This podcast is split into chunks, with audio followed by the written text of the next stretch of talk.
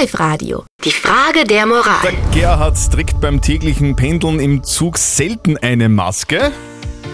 Er sitzt aber immer im Ruheabteil und regt sich fürchterlich drüber auf, wenn dort jemand ganz laut telefoniert. Das ist die Frage der Moral, um die wir uns heute kümmern auf live -Radio. Darf er sich jetzt darüber aufregen, obwohl er sich selber nicht an alle Regeln hält? Danke für eure Reaktionen über WhatsApp. Äh, Unbekannt hat reingeschrieben, es heißt nicht umsonst Ruheabteil, also finde ich, ist es in Ordnung, etwas zu sagen. Die Petra hat uns auch reingeschrieben, die Petra ist wütend. Sie schreibt, jeder, der so rücksichtslos gegenüber anderen ist, egal ob der, der laut telefoniert oder der, der im Zug keine Maske trägt, beide sollten zu Fuß gehen müssen. Ja, Der Gerhard pendelt mit dem Zug und nimmt mit der Maskenpflicht nicht wirklich ernst. Er regt sich aber über lautes Telefonieren im Abteil auf. Ist es okay, obwohl er sich selber nicht an die Regeln hält?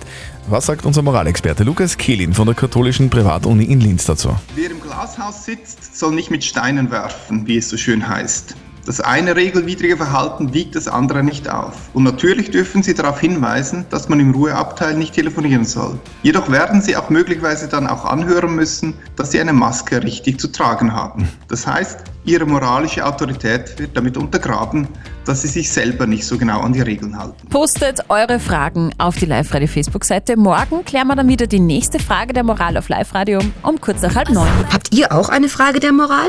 Live-Radio.at.